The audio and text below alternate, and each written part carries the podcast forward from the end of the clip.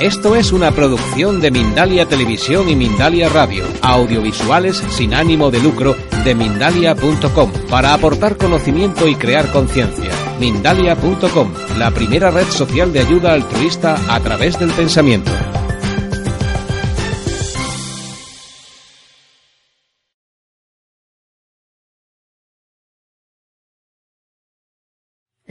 aprender a estar en paz consigo mismo, porque en realidad nuestra relación primordial es la relación que tenemos con nosotros mismos, porque el otro no existe. Y cuando empezamos a sanar la relación con nosotros mismos, es cuando todas nuestras relaciones nos empiezan a reflejar esa sanación. Y merece la pena. Merece la pena, es, es maravilloso. Es maravilloso. Y entonces, ya empiezas a desactivar el otro mecanismo del ego, que es la represión. Ya no solo ya no proyectas, porque yo, si es verdad que yo primero proyectaba, como todo hijo de vecino, y veía a los demás muy malos, luego me empecé a echar toda la mierda a mí, que toda la culpa era mía, yo era un desastre, era una mierda, se me hundió la autoestima, por eso dejaba que me trataran mal. Pero cuando me quedé sola, ya entré a mirar toda, o sea, a sentir todo mi dolor inconsciente, a trascenderlo, a sublimarlo y a deshacer el mecanismo represivo del ego. Y entonces es cuando realmente estás preparado, porque has anulado la proyección, has anulado la represión. Y le empiezas a ver el ego, y le, empiezas a dar la vuelta. Y entonces es cuando empiezas a hacer una inversión del pensamiento, que es de lo que va un curso de milagros, es un método para hacer una inversión del pensamiento.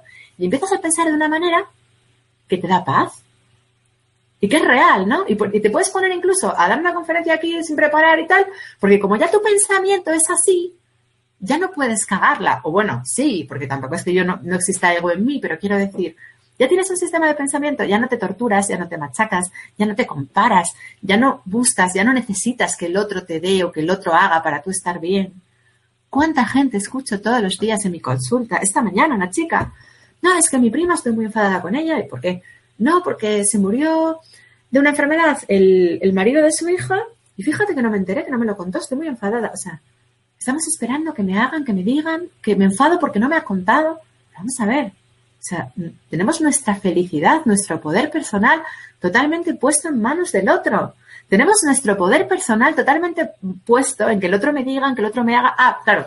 Ahora, como el otro me ha puesto un post-it que dice que soy estupenda, me vengo arriba, que no veas, me ha mandado un mensaje, estoy bien dos días. Ahora, el día que no me escribe, ese día uh, lloro y me siento como una mierda. Estamos cediendo nuestro poder personal al otro. Y además, ningún ser humano, ningún ser humano merece cargar con ese lastre, por favor.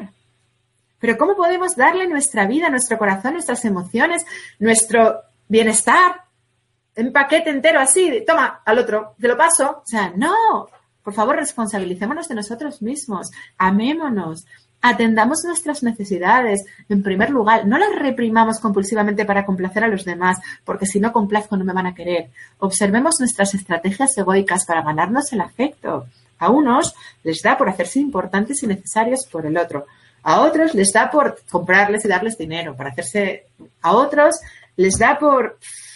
yo qué sé la cantidad de estrategias y de manipulaciones emocionales que somos, los, que somos capaces de hacer los seres humanos con tal de que me quieran. Con tal de que me quieran, soy capaz de negarme a mí mismo. De otro caso. No, es que en mi casa mi padre eh, no le gustaba nada la vulnerabilidad, no le gustaba nada que lloráramos y entonces yo tengo una máscara de superwoman, superpoderosa, que puedo con todo, me busco hombres a los que cuido, a los que salvo, a los que, a los que ayudo, a los que, porque ellos a siempre me ven bien, yo escucho todos los problemas, pero por dentro tengo unas ganas de llorar y estoy hecha una mierda, pero yo aparento que estoy bien, ¿eh? ¿Nos suena? ¿Nos suena? A quien no le da por convertirse en un camaleón y decir que sí a su interlocutor independientemente de con quién esté. Independientemente que yo alucino, que es que hay gente que son camaleones, que no saben quién son, porque tienen tal dependencia que han aprendido contigo soy del Real Madrid, contigo soy del Barça, y buen rollo. Necesitan una experiencia de soledad para conectarse, para conectarse con su fuerza, para conectarse con su poder, para conectarse con su grandeza, porque somos inmensos, somos maravillosos, somos dignos de amor, ya somos amor, ya está bien de buscar el amor fuera.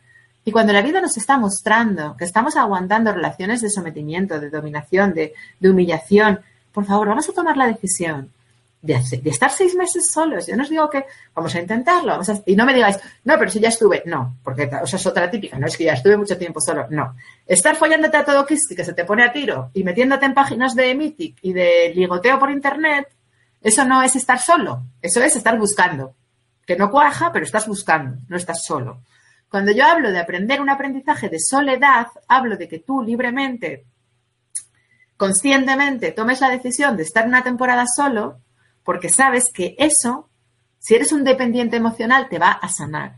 Y eso va a, eliminar en ti muchas de tus dinámicas egoicas que te llevan a someterte, que te llevan a depender, que te llevan a controlar. Otra cosa, los celos. Se me había olvidado que no puedo dejar este tema, que esto es muy importante. ¿Cuánta gente veo no, es que mi, novio, tengo un problema con él porque su hija está enamorada de, mi novio. Porque tiene una relación con su hija que es que, o sea, rivalizando las novias con los hijos, rivalizando las madres con las, con las novias, rivalizando con los amigos.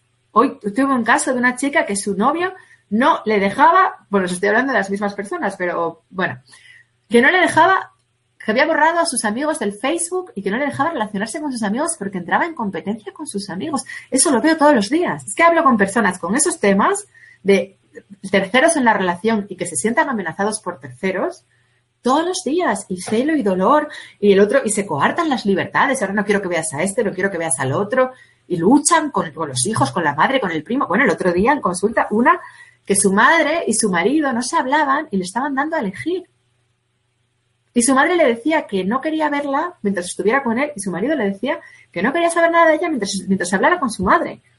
Chapó, ole la madurez de los seres humanos. ¿De qué somos capaces? ¿Sabéis qué es lo primero que pone un curso de milagros cuando habla de las relaciones especiales? Cuando habla de las relaciones basadas en el ego, que sirven para perpetuar nuestro ego, es decir, enfermizas que solamente nos traen dolor. ¿Cómo saber si una relación es especial? Y pone el curso.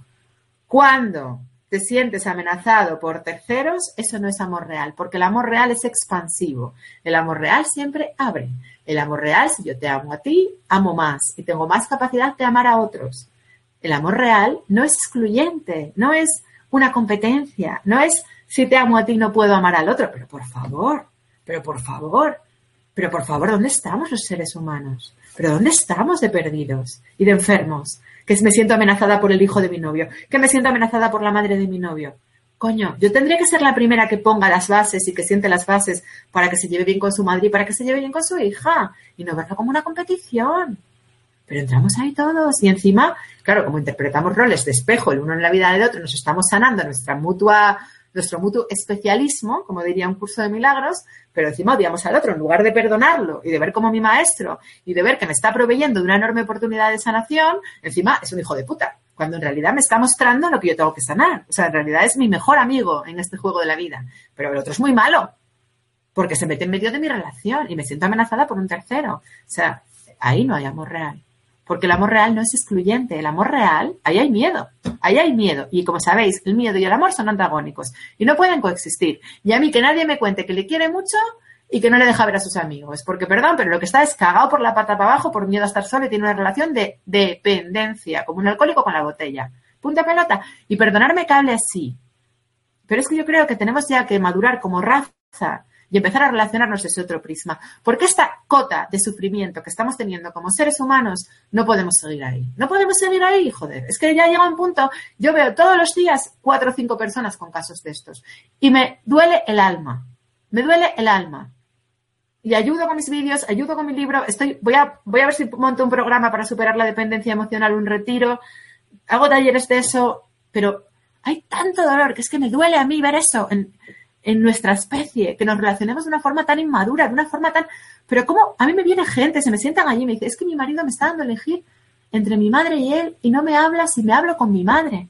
Pero ¿cómo podemos hacerle esas películas de, de desamor y de dolor a alguien a quien se supone que queremos y que queremos compartir la vida con él? Eso no tiene nada de amor, eso es puro especialismo, eso es puro ego, eso es puro control, eso es una dinámica destructiva.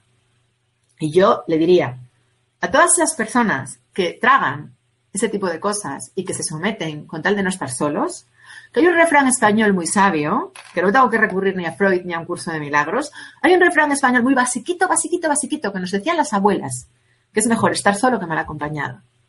Por favor, por favor, vamos a despertar como raza. Por favor, vamos a aprender a querernos. Por favor, vamos a aprender a estar en paz con nosotros mismos. Vamos a sanar nuestra relación con nosotros. Y vamos a dejarnos ya de manipulaciones y de comprar el amor y de intercambiar sexo por afecto y de machacar al otro y de controlarlo y de los celos y de toda esa mierda de desamor que no tiene nada que ver con el amor. Y para cerrar, pues quiero leer una frase de Osho que, que vi el otro día que me pareció magnífica, que me pareció sublime Además la vi en un momento que estaba yo buscando respuestas porque hubo un momento que me empecé a preguntar, digo, ¿seré yo la que estoy equivocada? Porque yo veía tanto, ¿seré yo la que, no sé, porque para mí ya es como tan obvio y en el momento que yo me estaba haciendo preguntas ante esta locura colectiva, encontré esta frase, me la mandaron de mensaje, la capacidad de estar solo es la capacidad de amar. Puede parecerte paradójico, pero no lo es. Es una verdad existencial. Solo aquellas personas que son capaces de estar solas son capaces de amar, de compartir, de ir al centro más profundo de otra persona, sin poseer al otro, sin ser dependiente del otro, sin reducir al otro a una cosa y sin convertirse en adicto al otro.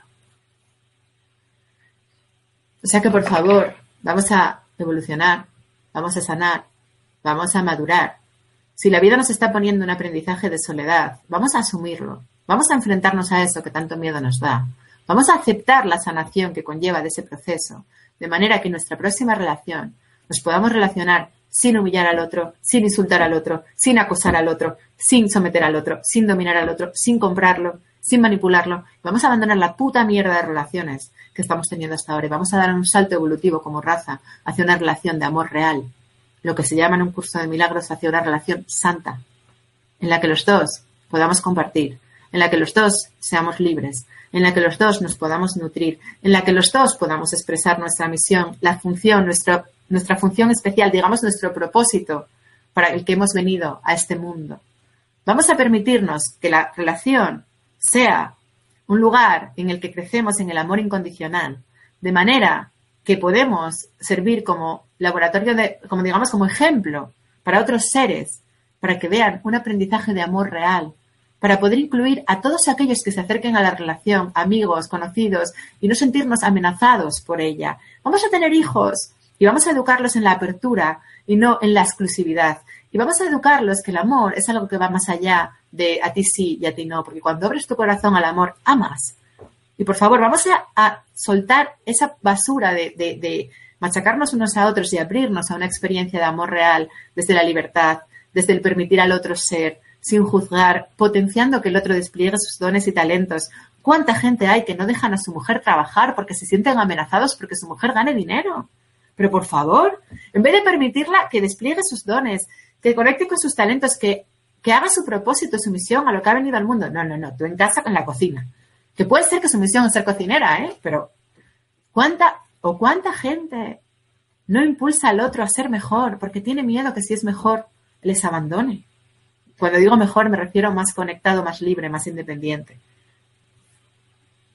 ¿Cuántas personas se coartan las libertades individuales en lugar de permitir que el otro florezca? ¿Cuántas? ¿Cuántas? ¿Cuántas? ¿El 90% de la población? ¿El 90% de la población que luego cuelgan fotos en el Facebook de Happy Family? ya está bien de tanta mentira, de tanta máscara, de tanta manipulación. Por favor, vamos a dar un paso hacia el amor real y vamos a amarnos de verdad. Y vamos a recordar a un maestro, que es que esto no, a mí me llega al alma, ¿no? Que cuando estaba en la cruz, aparte de perdonar a los que le estaban clavando y los que le estaban humillando, le estaban machacando, le estaban matando, aparte de perdonarlos, cuando tenemos ese problema con la suegra que no la podemos perdonar o con la... Vamos a, vamos a recordar que cuando estaba en la cruz agonizando, estaba María al pie de la cruz llorando, su madre, y su mejor amigo, San Juan, estaban allí, o bueno, uno de sus mejores amigos, llorando, y los miró y les dijo, madre, ahí tienes a tu hijo, hijo, ahí tienes a tu madre. Y les estaba diciendo, si amáis, abrid vuestro corazón al amor. No necesitáis amarme a mí, amaros entre vosotros, no lloréis porque yo no esté. Abrir vuestro corazón al amor universal. El amor no es algo de exclusivo de a mí sí y a ti no. Cuando tú abres el corazón al amor, amas a todos los seres. No amas solo a mi hijo, no. No, el amor no es posesivo. El amor no es dependiente. El amor no es adictivo. Eso no tiene nada que ver con el amor. Y bueno, no sé cuánto tiempo llevo hablando. Yo creo que con esto ya, no sé cuánto tiempo llevo. Si, me, si podéis entrar y me decís. Sí, eh, sí, tenemos muchas preguntas, Covadonga. Cuando, cuando quiera empezamos con la pregunta. Vale. ¿Empezamos? Sí. Vale. Tenemos un, un montón de preguntas. La primera pregunta de Irene que nos hace desde Inglaterra. Coba, gracias por existir. Mis dos preguntas. Una, ¿es dependencia emocional el querer saber de, las personas que han pasado por tu vida? Amigos, parejas. He intentado contactar con alguna amistad que no ha respondido a mi mensaje. Entonces, ¿eso es que estoy anclada en el pasado? Sí, o sea, yo creo que hay cierto apego ahí, sí. Yo diría, tanto como dependencia emocional, no, pero hay apego, hay miedo a soltar, hay una necesidad de enganchar, de asegurar. Sí, sí, porque mm, y una de las cosas que aprendí en el proceso de sanación es que los amigos vienen y van, porque a medida que tú vas subiendo tu, eh, tu frecuencia vibratoria, te tienes que dejar gente en el camino necesariamente, ¿no?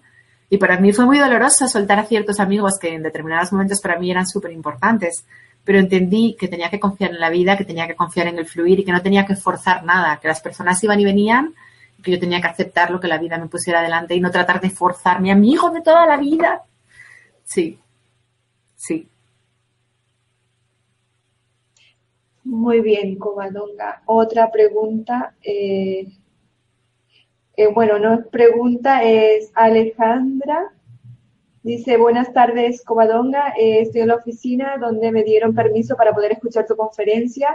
Soy de Colombia. Estoy muy feliz de poder estar de nuevo en tus, en tus charlas, las cuales me ayudan un montón y cambian mi vida y la de mis seres queridos que me escuchan hablar de ti todo el día. Pues nada, cariño, que te puedo decir que gracias, gracias por ese testimonio. ¿Mm?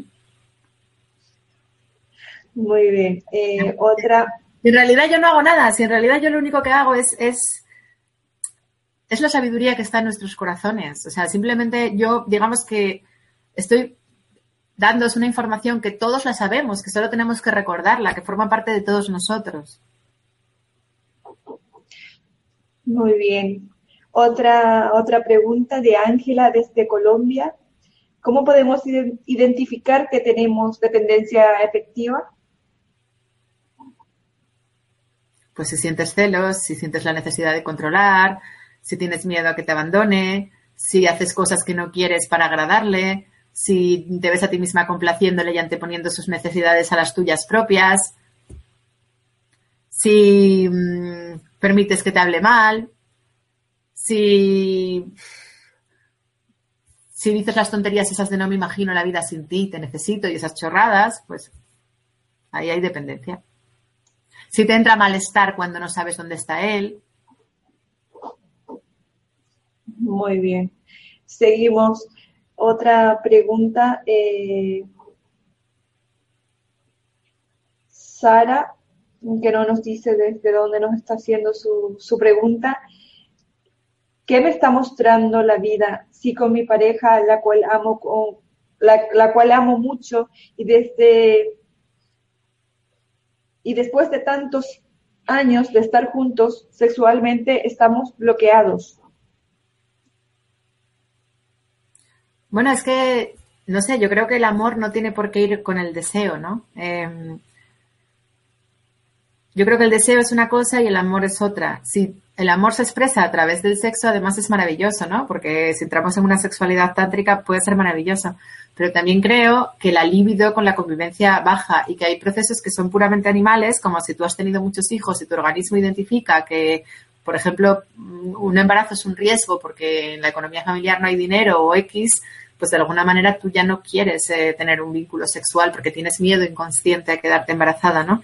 Y ahí ya entran otras variables más animales, más de supervivencia de la especie, ¿no? Sí, también creo que la libido sexual no es la misma, evidentemente, en los primeros años que en el largo plazo. Y también puede ser un indicativo de que tu cuerpo rechaza eso porque te estás autoengañando y te dices que lo amas, pero en realidad dependes. También puede ser eso. eso es que eso solo lo sabes tú. Seguimos. Uy, ¿todo bien? Sí, es que se me ha caído una cosa que tenía en la, mano. bueno, seguimos. Eh, Irene desde Inglaterra. Existe un tópico, los hombres son los que casan y las mujeres deben hacerse las difíciles. A mí no me gusta ser casada, me gusta elegir. ¿Es dependencia emocional seguir esa regla social? ¿Tengo que hacerme la interesada para atraer al chico?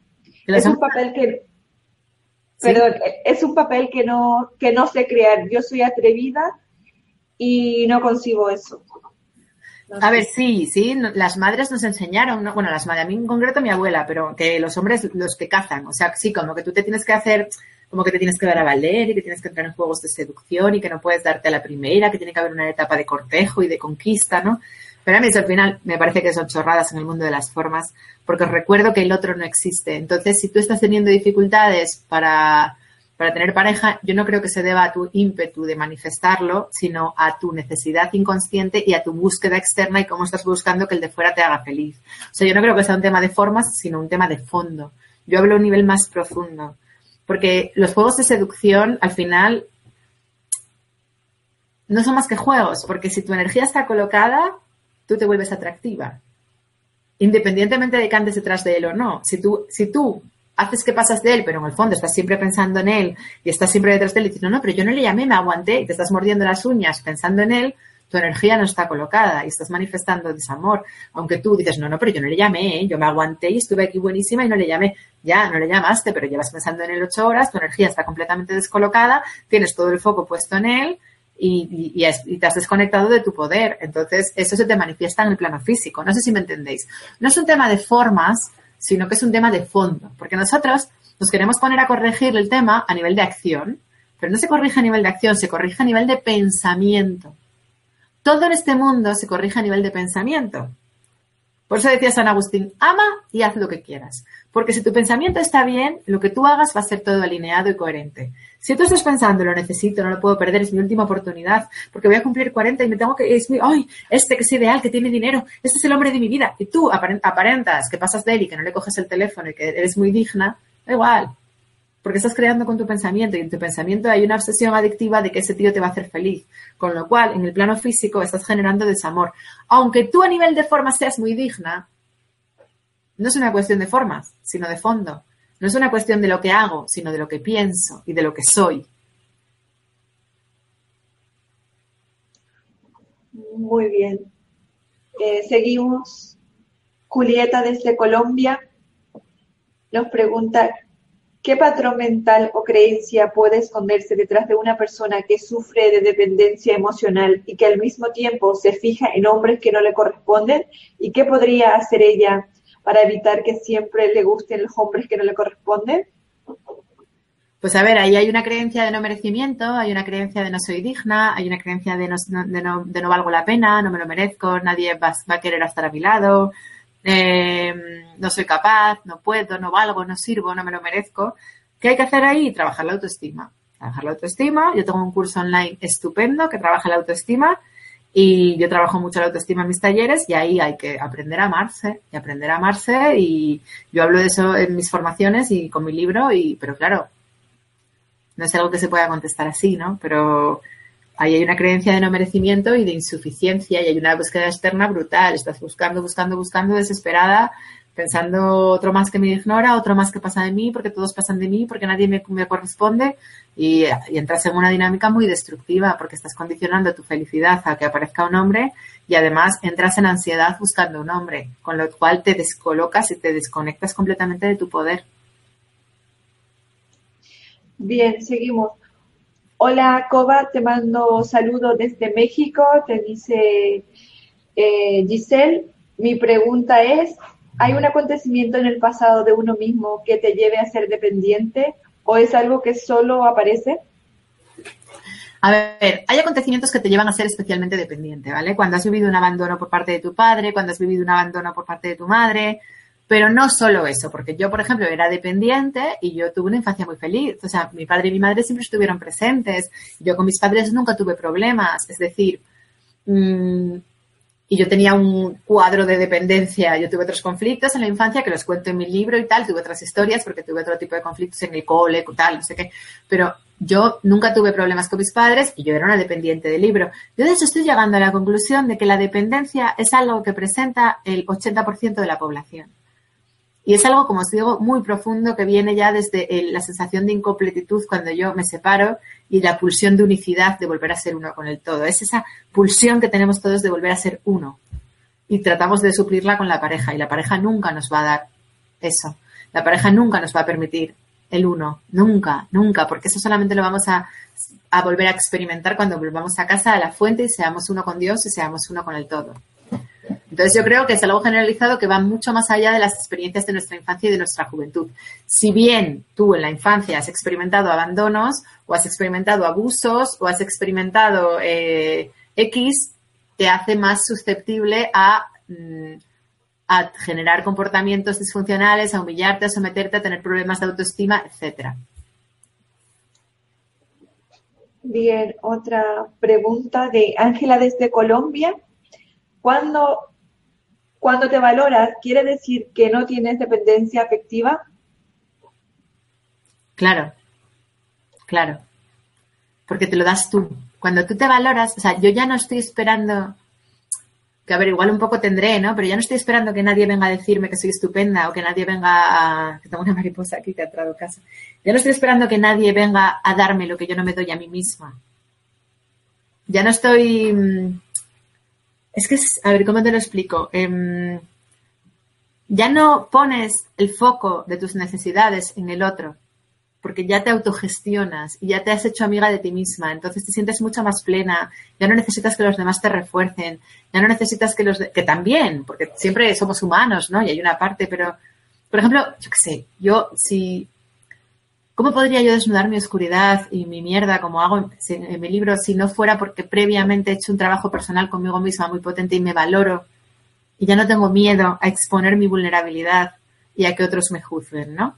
Es un poco eso, entonces te vuelves, eres mucho más libre, eres mucho más libre porque ya no piensas lo que dices ni lo que haces ni, ni te comportas acorde a las normas, al cómo debería de ser, a lo que se espera de ti, buscando la aprobación de los demás, buscando reconocimiento, no, porque ya te, te lo das tú, entonces, eres libre y vives en coherencia, alineas lo que piensas, dices, haces. Es que y yo creo que eso solo se consigue cuando tú has aprendido a estar en paz con la soledad. O no, habrá gente que tenga relaciones santas y que están muy bien, tampoco lo puedo afirmar categóricamente, pero esa ha sido mi experiencia. Bien, como otra pregunta de Ángela. ¿Cómo puede una mujer que recién tuvo un bebé y tiene la depresión postparto a salir de la dependencia afectiva?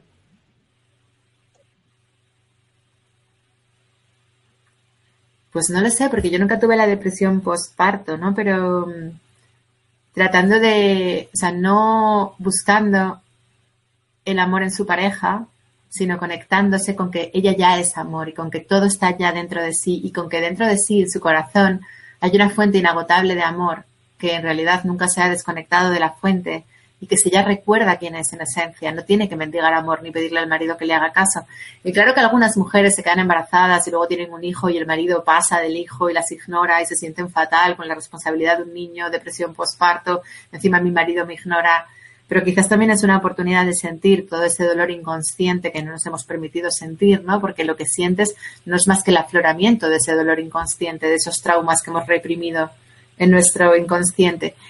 Y sentirlo es una oportunidad de sanación y en lugar de tratar de evitarlo, mirar hacia otro lado, tomar una pastilla como hacemos todos los seres humanos, siente esa tristeza, sumérgete en ella, vívela, indágala, explórala, trasciéndela, transmútala, haz, sublímala, que eso desaparezca. No huyas, no mires a otro lado. Las emociones es información pura que te viene del inconsciente al consciente. Dale sitio, esas emociones necesitan ser expresadas necesitan cabida. Nos da las gracias Ángela por la, por la respuesta. Mil gracias Covadonga y Mindalia nos dice Ángela desde Colombia. Otra pregunta de Elizabeth. que no nos dice desde dónde nos hace su pregunta. ¿Cómo podrías poner la opción de reembolso para la venta de tu libro? Es que no tengo cuenta en el banco y me gustaría pagarlo cuando lo recibiera. Gracias.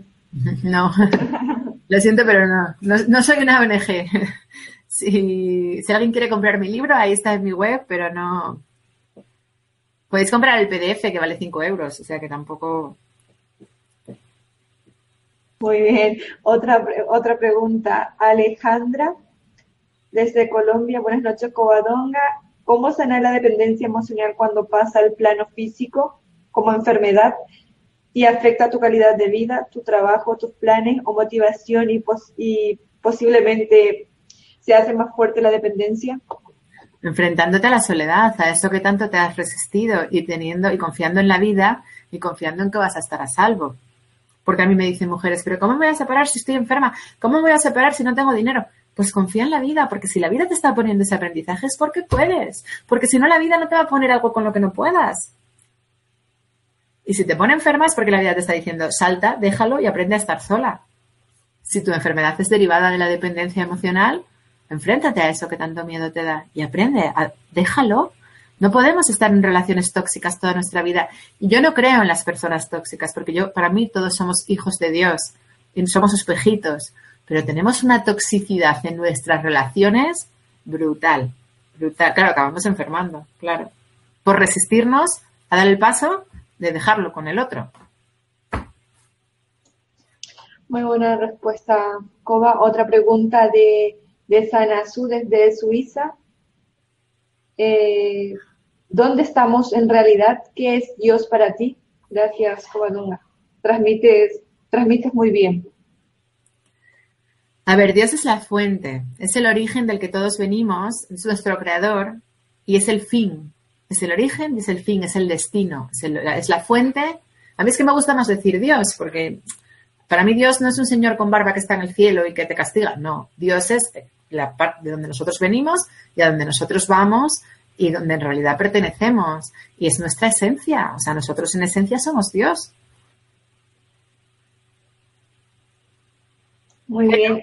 Nos estamos experimentando en un personaje, en un ego, que tiene un sistema de pensamiento contrario a su verdadera naturaleza y se identifica con que es carente, con que es limitado, con que es pequeño y tiene miedo.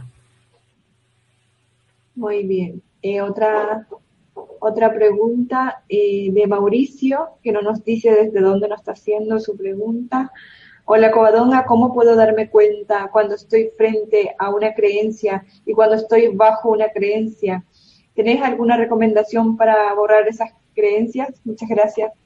Sí, yo hago dinámicas y hago historias para reconducir creencias y trabajo con eso, por supuesto. Claro, una recomendación así. Lo que sí puedes hacer, mira, una recomendación. Tú observas un patrón de pensamiento disfuncional, es decir, una creencia. Yo tengo la creencia de que para que me quieran tengo que tener dinero. Que esa la observé mucho cuando fui a República Dominicana, que había esa creencia, ¿no? Como había gente que no tenía dinero que aparentaban tener porque tenían miedo que si se veía que no tenían, no les fueran a querer, ¿no? Para que me quieran tengo que tener dinero. Y me parecía terrible porque no te tienen que querer porque tengas dinero, ya eres digno de amor, eres un hijo de Dios, no tienes que hacer nada, no tienes que ganarte el amor, ¿no? Entonces, cuando observamos una creencia de esas, de que tengo que hacer algo para que me quieran, o tengo que ser importante, o tengo que sacar buenas notas, o tengo que ser jefe para que me quieran, tengo que tener logros para que me quieran, tengo que tener X para que me quieran, la entregamos al Espíritu Santo. Y le decimos, la entregamos a la expiación. Le decimos, Espíritu Santo, por favor, restablece en mí el pensamiento original de que soy un santo, inocente, inmenso, hijo de Dios, que soy amor y a partir de ahora no quiero identificarme con nada más que eso. Observamos otra creencia. Me siento amenazado por otra persona que creo que me va a quitar a mi novia porque tengo celos. Espíritu Santo, estoy sintiendo celos. Por favor, ayúdame a trascender esta creencia egoica que me hace sentirme amenazado por la entrada de otra persona. No existe nadie fuera de mí. Lo estoy creando yo para mi mayor bien y la expansión de, mi alma. Por favor, ayúdame a trascender este pensamiento egoico y restablece en mí el pensamiento original. Y así te vas sanando porque te ayudan. Doy fe que cuando les entregas un sistema de pensamiento egoico, lo corrigen, porque conmigo lo hacen. Yo cuando me veo un pensamiento egoico, digo, por favor, ayudarme a trascender esto. y tarde o temprano lo trasciendo. Bien, seguimos. Jazmín desde México. Hola, Coadonga, quiero ver dónde podría estar mi espejo. Siempre me enamoro de personas recién separadas y me traen muchas broncas sentimentales y termino haciendo de la buena que escucha y cuando yo quiero ver y, cuando yo quiero ver qué me ofrecen a mi vida, qué ofrecen a mi vida. Tuve un caso así de una chica que se enamoraba siempre de hombres que lo estaban dejando con alguien y ella iba como a consolarles y hacía como de psicóloga y luego finalmente la dejaban, ¿no? Y entonces eh, encontramos que ella tenía ese patrón de que ella eh, tenía un padre depresivo y ella había aprendido a hacerse querible cuidando a su padre, como haciendo de psicóloga de su padre, escuchándolo. Entonces, su estrategia de supervivencia, la estrategia de su ego era complacer, o sea, digamos, escuchar, hacer de psicóloga, acompañar a alguien en su dolor para que la quisieran. Entonces, seguía manifestando ese patrón para trascenderlo, porque ella eh, lo que tenía que hacer era romper con eso y decir, no aguanto esto, yo no voy a ser tu psicóloga, tu cuidadora hasta que tú estés bien. Y ella seguía manifestando ese, ese patrón porque era lo que ella había aprendido en la infancia y su ego tenía esa estrategia de supervivencia, que es un formato de manipulación emocional como otro cualquiera, te cuido para que me quieras, que tenía que soltar. Y como ella perpetuaba ese patrón, se le seguía repitiendo. Cuando lo vio, lo dejó de hacer. Al siguiente que se le puso triste, lo mandó a la mierda y a día de hoy lo ha sanado. Bien, seguimos. Cristina dice, hola Covadonga, me encanta tu conferencia y te felicito, espero vengas por Perú Quería preguntarte por qué no logro concretar una relación sana. No tengo miedo a la soledad. Soy madre de un niño y divorciada. He estado etapas largas sola y también he tenido parejas, pero aún no logro establecer algo sano. Gracias. Bueno, yo tampoco. a ver, cariño, porque probablemente estés teniendo que enfrentarte a la fase represiva del ego de cuando reprimimos todo nuestro dolor, cuando la, fase en la que toca estar con nosotros mismos para hacernos amigos de nosotros mismos. Entonces estás en un aprendizaje de soledad y quizás eso es lo que tu alma necesita ahora y no pasa nada. No, es que no es bueno estar en pareja y malo no estarlo, no hay nada que lograr. O sea, estar solo puede ser lo que tu alma necesita y puede ser un aprendizaje fantástico.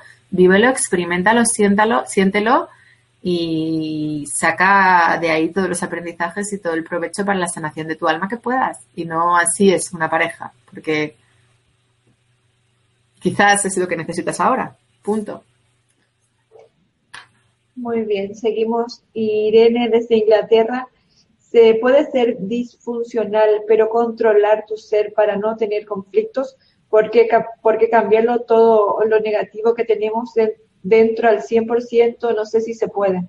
A ver, empezamos porque todos somos dementes, porque todos nos estamos experimentando en un ego con un sistema de pensamiento contrario a nuestra verdadera naturaleza, es decir, aquí estamos todos, o sea, aquí disfuncionales somos todos, aquí no hay nadie que esté sano. O sea, todos tenemos una avería todos. Ahora, la avería no se restablece con las acciones ni con el autocontrol. O sea, como decían la cognitivo-conductual los conductistas, como dice la psicología tradicional. No, perdona. Ahí corriges el comportamiento, pero por dentro tienes el dolor, estás amargado, no vives en coherencia, te engañas a ti mismo y manifiestas caos en tu matrix.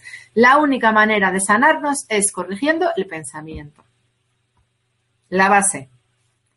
No, sé, no es una cuestión de autocontrol o de aprender técnicas para no, no, Claro, si tú sientes mucha ira y de repente vas a montar un pollo y te vas a poner iracunda, pues sí será bueno que tengas una técnica de autocontrol, porque tienes que convivir socialmente. Pero al final la solución no es una técnica de autocontrol para no tener ira. La solución es integrar tu sombra, integrar y abrazar esa parte de ti iracunda y empezar a expresar tu ira cuando la sientes, no dejar que se acumule en tu inconsciente hasta que un día explote como una olla express. Y cuando sientes que alguien está abusando de ti, decirlo, expresarlo, oye, estás abusando de mí, no aguantar, aguantar, aguantar, aguantar hasta que la ira explota, porque tienes tanto miedo, ta, ta, ta, ta, y al final, cuando eso se convierte en una olla express. Pero la solución nunca está en la acción, la solución está en la base, en el pensamiento. La solución real, quiero decir. O sea, yo a nivel de acción puedo hacer muchas cosas, pero al final la sanación está a un nivel más profundo. Bien, eh, seguimos. Jessica desde Perú nos dice, hola Coadonga, mucho amor para ti desde que te conocí me siento más enfocada, soy una nueva mujer. Mi pregunta es, ¿y cuando nos damos cuenta de que ya estamos preparados ¿Cuándo nos damos cuenta de que ya estamos preparados para no depender? Es que, a ver, ¿tú cuándo te das cuenta que sabes andar en bicicleta? ¿Cuándo te das cuenta que sabes conducir? Cuando conduces.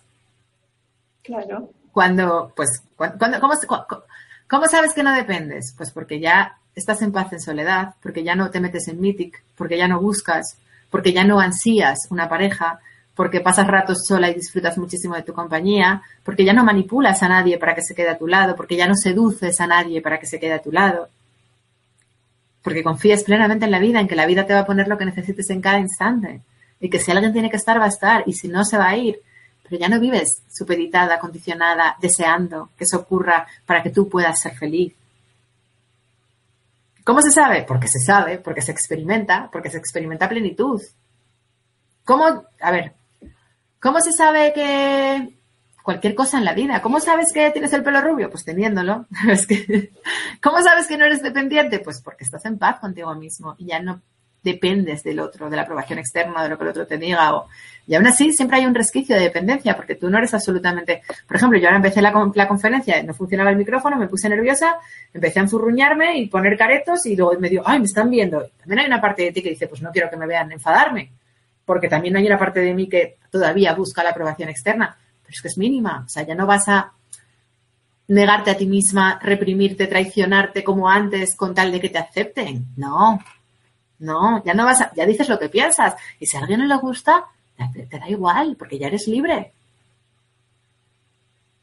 Yo, por ejemplo, yo hablo de Dios. Hice un Love to Win en Madrid, que me vino una de mis compañeras, porque lo hice con más gente y tal. Y me dices que yo creo que no deberías hablar de Dios, porque si hablas de Dios lo restringes, a porque hay mucha gente que la palabra Dios no le gusta. Y yo, no, es que, o sea, yo no concibo no hablar de Dios, yo hablo de Dios, punto pelota. Me da igual ganar menos dinero. Si a alguien no le gusta, que no venga. Punto. Ya no voy buscando el éxito. Voy buscando ser yo. Plenamente. Y sí, entonces ya no estás condicionado por lo que los demás pueden decir o dejar de decir. Muy bien. Seguimos. Juliana desde México eh, pregunta, ¿cómo lidiar para que nuestros hijos no sean dependientes emocionales de nosotros? Hombre, es que un hijo es dependiente emocional por definición. O sea, un menor de edad es un dependiente. O sea, un menor de edad eh, necesita a sus padres, porque sin sus padres no puede hacer nada. Necesita el dinero, necesita el afecto, necesita el cariño. Eso sí, cuando los sobreproteges, los anulas, porque la gente que ha sido sobreprotegidos por sus padres también me vienen a consulta que tienen unos problemones brutales, pero también si no les haces ni puñetero caso y no les prestas atención, también les estás haciendo daño. Entonces ahí hay que encontrar un equilibrio entre las dos polaridades, entre la sobreprotección y el no prestarles atención, hay que encontrar un equilibrio de manera que tú a tus hijos los críes de forma que ellos tengan su autonomía y hagan cosas solos que les permita crecer y desarrollarse como individuos, pero también que te sientan cerca y que sientan que su madre los ama y que su madre los acepta incondicionalmente. No trates de educarlos en el sentido de coartarlos, limitarlos, manipularlos y que se conviertan en lo que el sistema dice que deben de ser. Ámalos y el amor implica aceptación plena acéptalos tal y como son y cuéntales desde niños que todo está bien con ellos. No les cuentes como nos contaron a nosotros que tienen que ser buenos, que tenemos que sacar buenas notas, que tenemos... No, no hay nada que conseguir. Cuéntales que tal y como son, ya son dignos de amor y ya son perfectos y ya son, que ya tal y como son no tienen que hacer nada para que tú les quieras, porque tal y como son ya les amas. Muy bien. Otra pregunta de de Elizabeth desde México. ¿Cómo podemos conectarnos a nuestro poder interno? ¿Alguna herramienta? A ver, ¿cómo podemos conectarnos? Pues cuando empezamos a tomar en cuenta que el otro no existe, que todo el foco está en mí, que yo creo mi realidad, que todo lo que estoy viviendo sale de mí, porque yo estoy proyectando la realidad como si esto fuera una pantalla de cine y yo estoy proyectando la película, ahí nos conectamos con nuestro poder. Y preocúpate de cómo te relacionas tú contigo. No ya de ayer dije algo que no tenía que haber dicho, me siento culpable. No, suelta la culpa, suelta, porque la culpa te desconecta. La culpa es ego, es caldo de cultivo del ego. Y relacionate bien contigo, háblate bien, mímate, ámate, quiérete, atiende tus necesidades, ponlas en primer lugar. Acepta tu dualidad, acepta tu oscuridad, abrázala, intégrala, no la reprimas, no la niegues. Forma parte de ti, medita o haz mindfulness, haz yoga, come bien, aliméntate, mímate, exprésate, permítete ser. Autoestima, autoestima, autoestima. Y recuerda que eres amado, recuerda que eres un hijo de, que eres una hija de Dios, recuerda que eres amada. Recuerda quién eres. Recuerda quién eres, lo que tú eres. Está muy por encima de este plano y lo que tú de verdad eres no puede ser dañado. Porque eres muy poderosa. Eres tan poderosa que se te ha olvidado lo poderosa que eres. Y te has desconectado completamente de tu poder. Te da miedo tu poder. Muy bien, Coadonga, tenemos miles de, espectadores y cientos, casi miles de preguntas también, pero no podemos contestar a, a todos. Así que ahora te voy a hacer la última, la última pregunta. Eh, dice Virdes desde España. Buenas noches, Coba aunque una relación sea algo tortuosa, pero estás aprendiendo, ¿es bueno seguir? Eso solo lo sabes tú, nada es bueno ni malo. Yo creo que cuando, cuando hay, cuando uno más uno suman 5, 10, 15, 25, sí. Cuando uno más uno suman 0,5, 0,2, no. Bueno, pues Em, agradecemos sinceramente a, a Covadonga Pérez Lozana esta conferencia, esta información que ha compartido con nosotros y a vosotros vuestra importante participación. Son miles de personas las que hemos tenido hoy en Mindalia en directo desde muchos países como México, Portugal, Suiza, Argentina, España, México, Inglaterra. Recordarte que puedes colaborar con Mindalia.com suscribiéndote a nuestro canal de YouTube compartiendo la información de Mindalia.com en, tus redes sociales o haciendo alguna donación si lo deseas. Entrando en mindaliatelevisión.com en la sesión de conferencias en directo, puedes ver toda la programación de las próximas conferencias, así como miles de vídeos y programación de la y programación de, de las próximas conferencias, así como miles de vídeos ya disponibles. Recordar también que esta conferencia podrá verse repetida de nuevo en mindaliatelevisión.com para que puedas repasar conceptos y compartir su información en tus redes sociales. Dejamos esos últimos minutos para que se despida nuestro invitado de hoy.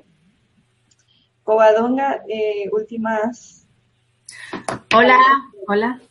Pues nada, muchísimas gracias a todos por estar aquí. Os agradezco un montón vuestra paciencia con las interferencias que hemos tenido. Le doy las gracias una vez más a Mindalia Televisión, que se me olvidó decirlo al principio, por esta plataforma que nos permite a todos conectarnos desde diferentes puntos del mundo.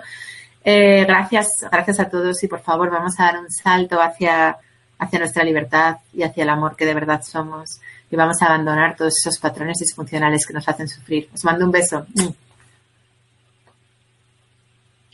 gracias a ti y con, un pensamiento positivo hemos, hemos podido... Al final, al final no ha estado tan mal, ¿no? No, ha estado muy bien, ha estado muy bien. A pesar de las interferencias y del arranque. Así es. De nuevo, a todos muchas gracias. Hasta la próxima conferencia de Mindalia en directo.